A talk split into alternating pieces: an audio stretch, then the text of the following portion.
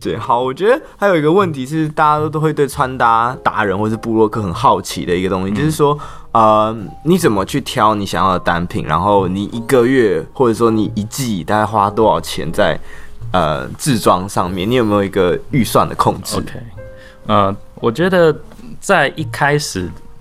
呃，学习穿搭或者是一开始当布洛克，它毕竟还不是我主要的的收入来源的时候，那那时候会投资的东西会比较多，因为因为可能你要写很，应该说本身就很喜欢很多种风格，很多种单品的时候，那时候本来就会投资比较多。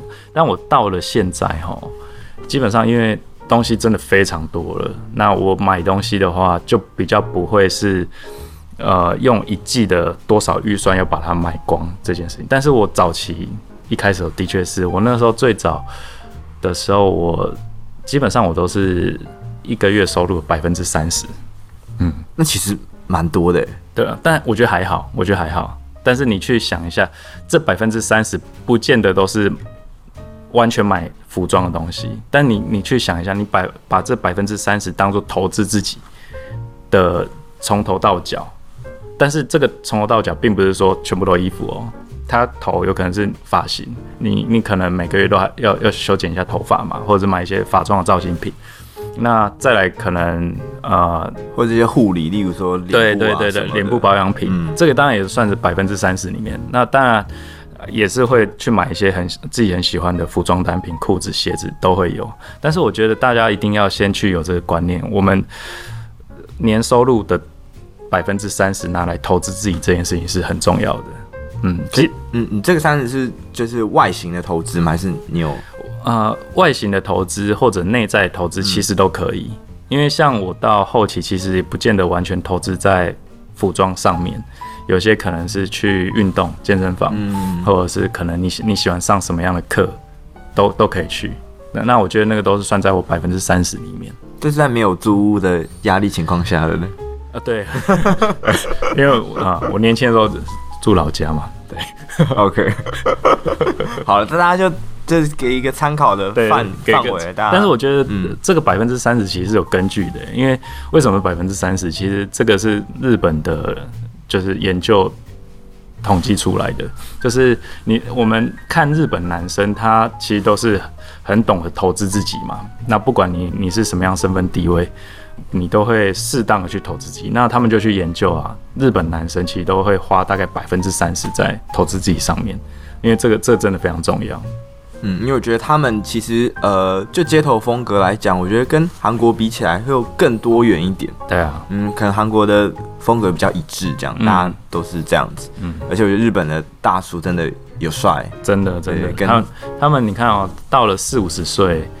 甚至五六十岁都还可以保持一个很好的体态，然后很了解自己喜欢的东西是什么，嗯，比较不会像台湾的男生会觉得，我很像到了一定年纪之后，就不太应该那么要注重自己的外在。嗯嗯对。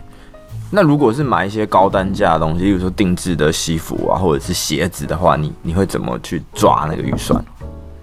啊，uh, 我自己觉得，如果假如你的工作其实有有稳定的工作啦，然后如果假如你又喜欢绅士的文化的时候，我觉得一年可以投资一套西装是没有问题的。但最理想是一季，就是春夏一季、秋冬一季各一套，我觉得这个是最好的状态了。但我觉得这个真的都是要看每个人，嗯嗯对。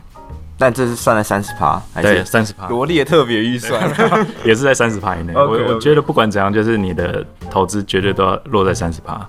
那那因为现在你嗯已经结婚了嘛，然后也有就是定下来。那不管是说现在或是以前，嗯嗯因为其实你花蛮多心力或者是啊、呃、金钱在这块上面，那你通常会怎么跟另一半沟另一半沟通，或者是说他们会不会对这种事情有一些意见或想法？婚前的时候，我觉得还好，因为婚前的时候本来就是一个独立的个体嘛，你你自己赚多少钱花多少钱，那那都是你自己的事。但是结婚之后，我觉得就是一个家庭的一个概念嘛，所以我觉得像像我自己的习惯，就是每个月的收入基本上都是给太太去管。那我如果只要变成我每个月想要买些东西，或者是突然看到什么东西很喜欢之后，可能就会上公文。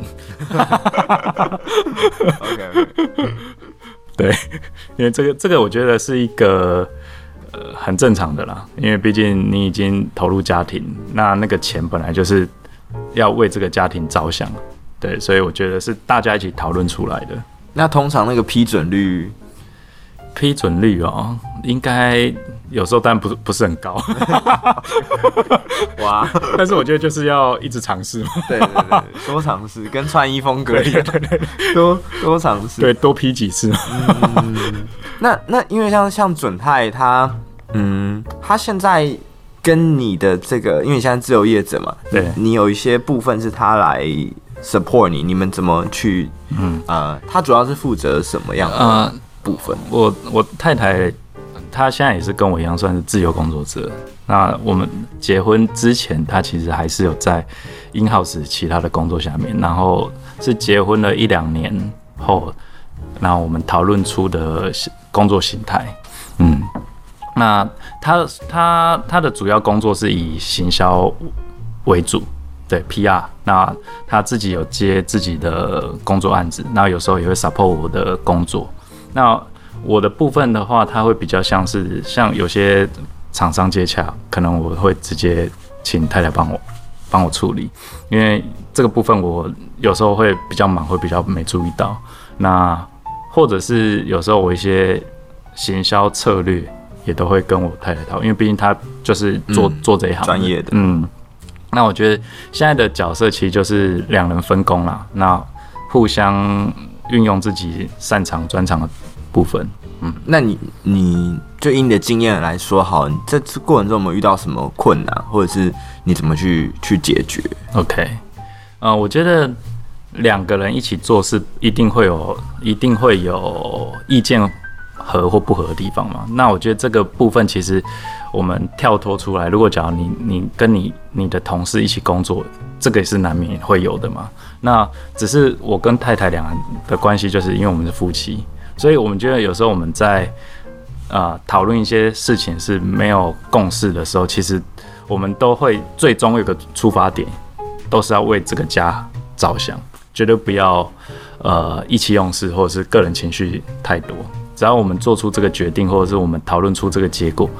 是为这个家庭好的，我们就要有这个目标跟共识。嗯，像我那时候在结婚前，呃，以前的跟别人工作的经验啊，或者是可能跟当时的的另女朋友，都比较会有这样的问题，是因为我们可能没有最终共识，所以其实很多个人情绪都会掺杂在里面。嗯，你觉得那可能是婚姻的关系？嗯。婚姻的关系当然当然一定是啊，因为我们的已经是一个生命共同体了嘛，所以我们在决定很多事情的时候都会为彼此着想。因为这个决定做错了，那我们可能没有收入；那那做对了，那这个家庭会很好、和谐、很开心。对啊，那你你们自己会设一个，例如说一些原则嘛？或者是说一些把领域？切割了，切割开。例如说，假设好，你可能说，哎、欸，我回家以后就不谈公司，或者是怎么样子，啊、很难呢。因为我们的工作都算自由工作者嘛，所以所以基本上本来就没有上下班的固定时间，嗯嗯，所以有时候到了晚上凌晨都还是可能都在工作。那就算现在有了小孩哦，我们的时间基本上都被切割了嘛，所以我们呃白天。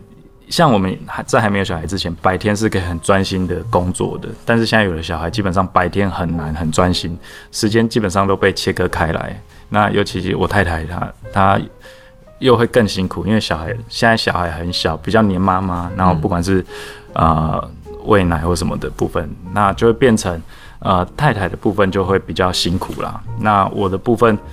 的确也会，因为有时候还是要帮忙一起照顾，但绝大部分时间都还是准太比较辛苦。嗯，所以现在是小朋友都是你们两个在轮流带啊、嗯，我们就一起带。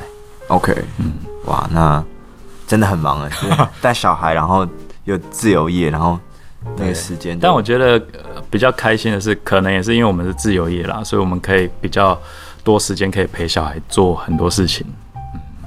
嗯。嗯我其实因为刚刚我们讲到那个日本大叔嘛，嗯，然后我想要我我最近看看一个日剧，就前一阵子叫那个《东京独身男子》哦，对对对，哎、欸，我有看，哎、欸，你觉得如何？我觉得很棒，哎，对对对，你觉得哪方面很棒？呃，但是他们穿得很帅啊，然后穿得很帅，然后人也很帅了。那 我我觉得他们探讨这个议题其实是蛮有意思的，因为。在很早很早以前，我从来也没有想过我会结婚。那我也去设想，如果假如我已经过三十到三十岁，如果假如我现在这个年纪没有结婚的话，我会怎么样？对。那我觉得那部日剧里面三个主角各自在自己的专业上都非常的非常厉害，嗯，对。然后又有自己的感情想法这件事情，我觉得这个是我我觉得很。很羡慕他们的啦，因为他们在感情这部分其实是看得很开的，甚至是很呃很也也很丰富。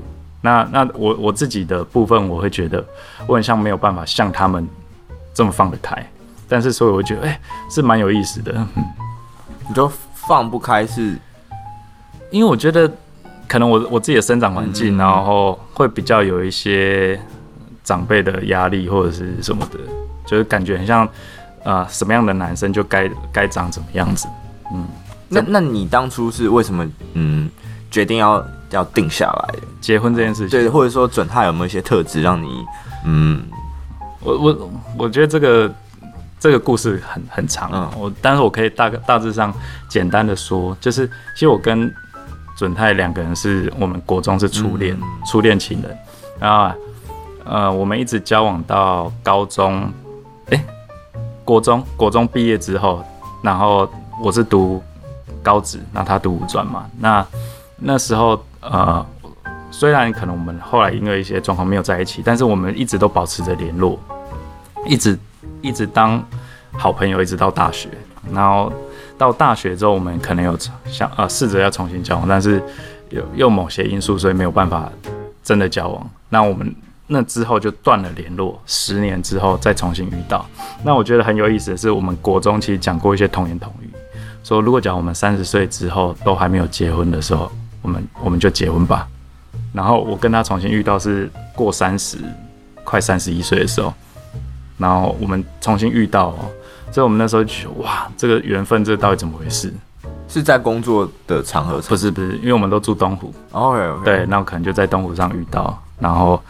然后我们就解开了十年前那时候，就是因为我们高啊，我大学重新交往，后来没办法重，后来因某些因素了，这个因素是我我的部分，对，就是啊、呃，然后我就解，我们就当下就聊天解开了那个十年的十年前那一个那个锁，然后我们就说好吧，那如果讲我们确定要认真交往，我们就结婚吧。对就是一个以结婚为前提的交往，对对对，所以我们那时候很快，我们那时候七月交往，然后我们九月就结婚了，嗯，就 国啊、呃、国中的时候童言童语就印证了。可是，嗯，可是你你要怎么怎么确定说过了这么长的时间？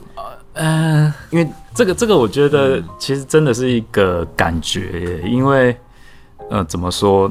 感情这件事情是，其实我觉得是没有道理的。对，他他是没有一个原则的。以前我们讲说我不想怎么样，不想怎么样，但是当你遇到的时候哇，那原则就为某个人打破这样子。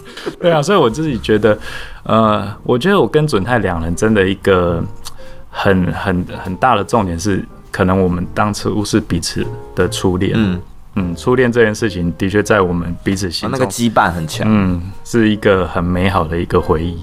哇，听起来蛮浪漫的。对对，对，我赶快回去翻一下我国中毕业纪念册，看大家现在都长什么样。开始一月开始，哎，你还记得十年的时候？其实更没有。对啊，对。OK，嗯哦，那那可是结婚好，结婚是一件事情。那那时候本来就有讨论决定要有 baby 吗？有 baby 这件事情是我们那时候讨论是结婚的前两年先不要，因为我们想要两人的世界。那我们那时候就想说，反正。呃，这两年我们想要过什么样生活，我们就去嘛。想出国，想要吃好的或什么的，我们都去都去做。然后不要因为小有了小孩，或者是我们决定要小孩而去改变我们想要的生活。那两年后，那我们觉得，哎，现在这样的生活其实还也蛮好的。那我们就开始考虑要不要有小孩这件事情。但是我们那时候结婚前就就有聊过可能会有小孩这件事情，因为彼此可能都会接受嘛。像有些人结婚就觉得啊，我们不想要小孩，嗯、那我觉得这个都是结婚前讨论好就好。那我跟太太两个人就是结婚前都有讨论过，那小孩这件事情就顺其自然。嗯，所以我们那时候结婚两三年后，然后就很顺其自然的准备这件事情，那小朋友就就顺顺理成章的就来了，那我们觉得也也很开心。所以你其实也蛮建议说，嗯、呃，如果要进入婚姻关系的人，其实先保留一阵子两人世界的时间，我觉得很好哎、欸，这个蛮重要的，这个很重要，因为呃，两人世界，我觉得这个先同居或什么，我觉得都可以。嗯，就是你可以先同居之后再结婚，或者是结婚之后先两人世界再决定要不要小孩这件事情。因为两人世界本来就是要去磨很多事情嘛。因为很多事情你原本可能是一个单身男子或单身女子自己的生活习惯，但是变成两个人之后，你们生活上能不能契合，这个很重要。嗯，嗯，那那你觉得有零零一，就是这你的小孩之后？嗯，心境上有没有什么变化，或者是说你在嗯个人品牌的经营啊，或者是时间的管控上？因为我们现在看到有时候你会晒晒娃嘛，然后对，呀、会晒娃也是因为真的可爱，对，真的可爱，而且老爸老妈会穿搭，对对，嗯，我觉得有零零一之后，整个最大的改变啊，真的我觉得是在时间的掌控上，因为以前我们很习惯自己工作，然后。基本上是不会有小朋友的羁绊嘛，但现在有了小孩的时候，我们时间基本上都被切割开来。那但是我们也不会因为这样而去觉得生气或不开心，因为这个本来就是个过程嘛。小朋友这个阶段本来就很需要陪伴。那那我们我们是自由工作者，我们可以自己调配时间嘛。那只是变得比较辛苦一点，可能就是小朋友睡了之后，晚上再开始工作。对啊，或者是轮流吧。现在我太太需要写新闻稿，那小朋友就可能我我看比较多。那我现在可能要打文章，或者是工作外出，那就这段时间就给他一台这样。那是也会开始接到一些可能跟小朋友有关的业配哦，哦，有哎、欸，嗯嗯，我觉得这个部分，我觉得呃，我们一开始也没有刻意去经营啊，因为我觉得这个就是也是顺其自然。其实就像我自己在写部落格这件事情。啊，有没有厂商业配？我觉得就是顺其自然。那有了小朋友之后，开始的确真的有被一些厂商注意。那后来才发现，其实，在市场上的确很少像我这类型的有帅爸嘛啊，时尚爸爸，对，的确比较少。多半的部落客都是女生，嗯，尤其是呃母婴这块。对对对对对，所以有些厂商开始会想跟我去合作一些比较帅爸爸、时尚爸爸的育婴产品，或者是亲子穿搭的部分。嗯，那你自己有想过说，呃，就是未来的规划嘛？因为有些，例如说 YouTuber 也有小孩，或者是像你是 KOL 嘛，那你有想说小孩可能到几岁以后就暂时不要让他曝光，因为他可能会，就是你有，嗯，对对对对，这个我我们现在还没有特别去想到啦，但是我自己的心态其实我都觉得很顺其自然，因为我觉得没有必要去限制很多东西，因为就像我自己的。这一段的心路过程也是一样，其实我们不要去设想太多，不要去设定太多，因为有时候你设定太多的时候，你反而有些事情没办法好好发挥嘛。那如果假如小朋友他这个部分其实他有兴趣，想要好好经营的话，我觉得他开心就好了。嗯嗯。但例如说，可能例如说现在可能还。不是很懂事的状况，那就被拍也不知道是什么。嗯，可例如说他可能七八岁，或者是开始不想被拍，或者是说他会不会呃有一些压力是？okay, 对，对啊，那那那如果假如他自己觉得不想被拍，那就不要被，嗯、那就不要拍嘛。我我的想法就是这样。OK，对啊，OK，好，那我们今天谢谢阿准来到 Barney's Talk，把你播起来。对。你这样笑我很尴尬，你知道吗？听众不要误会。对，然后那如果因为我们其实今天聊了比较多是穿搭的概念，跟他一些心路历程。因为我觉得穿搭的细项跟文章或者是一些图像，反而可以去你的，如果如果对你有兴趣的话，可以去哪里追踪你？呃，只要搜寻 C H A I N L O O P 圈 loop，然后或者是圈路准。其实，在网络上，你用 Google 搜寻，应该可以搜寻到我很多的相关资讯，不管部落格、IG、粉砖，然后 YouTube 或者是 GQ 的的部落格专栏，应该都可以找到很多的相关资讯。嗯嗯嗯，好，那如果今天大家有什么疑问的话，都欢迎来讯来讯。来信来讯跟我说，嗯、那如果大家想要之后想听更多，例如说时装或者是穿搭相关的风格，都欢迎啊、呃、留言给我。那 Barney Store 就下次见喽拜拜拜。在这一集的尾声，我们把与阿准访谈的内容整理成三个 recap，分享给大家。第一个，坊间的穿搭咨询在初步可以帮你建立干干净净的形象。但是如果要拥有自己的穿搭风格，日后的记录穿搭是必不可缺的。在这个过程中，你也会慢慢培养自己的自信。第二个，以百分之三十的年收入、月收入作为投资个人的预算，这百分之三十并非是全部衣服的制装费哦，而是包含了外形打理、内在投资，像是发型、运动保持体态。护肤保养等，阿准认为台湾男性常常会觉得自己到了一定年纪后就不用再在乎自己的外表，这一点我们很值得参考。日本男性普遍对自己外在的保持。第三点，如果结婚后决定要有小孩的话，阿准建议结婚后先保留一段两人世界的时间，想要过什么样的生活就去执行。不要因为决定要有小孩了而因此去改变，因为从两个单身的男女到两人世界就已经有很多地方要先去磨合的了。以上就是我们这一期整理的三个 recap，希望对大家更有帮助。那也别忘了到 iTunes 上给我五颗星，并且留下你的评论哦。那我们就下期见了，拜拜。